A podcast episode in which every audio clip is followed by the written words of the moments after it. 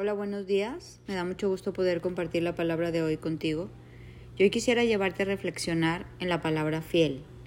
Esa pequeña palabra, ¿no? Pero tan llena de poder, tan llena de personalidad, tan llena de fuerza. Yo pienso en la palabra fiel y ya me imaginé a la persona, ¿no? Me habla mucho de quién es esa persona. Jesús se denomina a él fiel y verdadero. Y me encanta poder ver este, este Jesús fiel, este Jesús que nos ama, este Jesús que siempre ha dicho, yo soy fiel y verdadero, y me emociona. Y estoy enamorada de este fiel y verdadero. Pero también me pongo a pensar qué tan fiel he sido yo, qué tan fieles somos nosotros. Y sabes que la fidelidad se demuestra en los tiempos duros. Cuando todo está bonito, pues es fácil ser fieles, pero cuando vienen los problemas en el matrimonio, en las amistades, en los negocios, en la salud, en cualquier cosa que te puedas imaginar o vivir, ahí es donde se demuestra la fidelidad. ¿Qué tan fieles somos? Yo veo todos los hombres de la palabra que pasaron duros momentos y sin embargo en esos duros momentos tuvieron la capacidad de mantenerse fieles, de ser maduros y de poder ser fiel en esa situación. Jesús en el Getsemaní se quedó con dos fieles. Bien poquitos se quedaron, todos los demás huyeron. Jeremías habla muchísimo en Jeremías 43 de esos tiempos duros que él vivió, pero cómo él decidió mantenerse fiel a Dios. Una mujer dijo, yo no oro por tener éxito, sino por ser fiel. Y me encantó, me encantó esa frase. ¿Por qué? Porque creo que Dios está buscando gente fiel, no gente perfecta, pero sí gente fiel, gente, gente que lo ame. Yo creo que igual que tú, a ti te gusta la gente fiel, a ti te gusta relacionarte con gente fiel, con gente de confianza, con gente que pueda estar contigo en las buenas y en las malas, en la salud y en la enfermedad, en la pobreza y en la riqueza. Porque todos buscamos fidelidad, pero qué tan dispuestos estamos a darlos. Jeremías habló la palabra fielmente, ¿tú crees? Y por eso sufrió, por hablar la palabra fielmente. Yo me identifico muchísimo con él. Para mí serle fiel a Dios me ha causado problemas duros, porque me siento sola, porque la gente no me entiende, porque no soy tan popular, no tengo tanto éxito, no, ni tanto reconocimiento, ni tanto aplauso. No soy tan, pues como te digo, tan el alma de la fiesta, porque me gusta hablar la palabra, porque me gusta ser fiel a Dios. Yo he decidido en mi vida serle fiel a una persona y es serle fiel a Dios. Y aunque no esté de acuerdo el mundo con la palabra, yo sí me pongo de su lado. Y trato de hacerlo con amor y empatía y misericordia, porque Dios ha tenido muchísimo amor, empatía y misericordia conmigo, pero no por eso quiere decir que voy a ser comprendida, reconocida y aplaudida, pero no estoy esperando eso. Estoy esperando voltear al cielo y que Dios me diga, gracias sierva fiel, gracias hija fiel, gracias enamorada fiel, en lo poco fuiste fiel, en lo mucho te pondré. Jeremías había sufrido por hablar la palabra, por hacerle fiel a Dios. Él había advertido al pueblo, una y otra, otra vez lo que Dios le ponía en su corazón y por eso caía mal. Pero aún así, Jeremías permanecía fiel en la tarea. Él no desmayaba. Siempre a veces hay tentaciones de estar centrados en uno mismo. Y por grandes cosas por uno mismo, pero cuando uno decide serle fiel a Dios, como que eso no existe, porque hemos, dejado, hemos decidido vivir para Él, para que Él sea glorificado, para que Él sea exaltado. Cuando eres fiel a Dios le permites que obre y lleve a cabo sus planes a lo largo de nuestra vida. Aunque a veces puedas sentirte fracasado, aunque a veces puedas sentirte solo, aunque a veces puedas sentirte, pues sí, este, rechazado, ¿qué te digo? Triste, dolido. Mm, eh, ¿Qué te digo?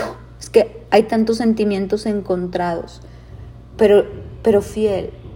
A veces yo le digo a Dios, de verdad, como Jeremías, la fidelidad a ti me ha costado mucho, pero lo volveré a hacer, porque hay un Dios que me ama y Él es el fiel y verdadero y en el mundo nunca vamos a encontrar esta fidelidad. Y Dios está buscando gente fiel, Dios está buscando gente que lo ame, gente que sea valiente, gente que le explique al mundo quién es Él, lo que espera de nosotros y cuáles son las bendiciones a los fieles. Yo te pregunto, ¿tú le eres fiel a Dios? le eres fiel a su palabra, le eres fiel a su amor. ¿Eres ese enamorado que jamás lo ha traicionado o enamorada o somos de los que le hemos, hemos traicionado? Los que nos avergonzamos de él, le hemos dado la espalda, nos da temor hablar su palabra, o mantenernos firmes en lo que dice, en sus fundamentos, en sus principios, en su estilo de vida.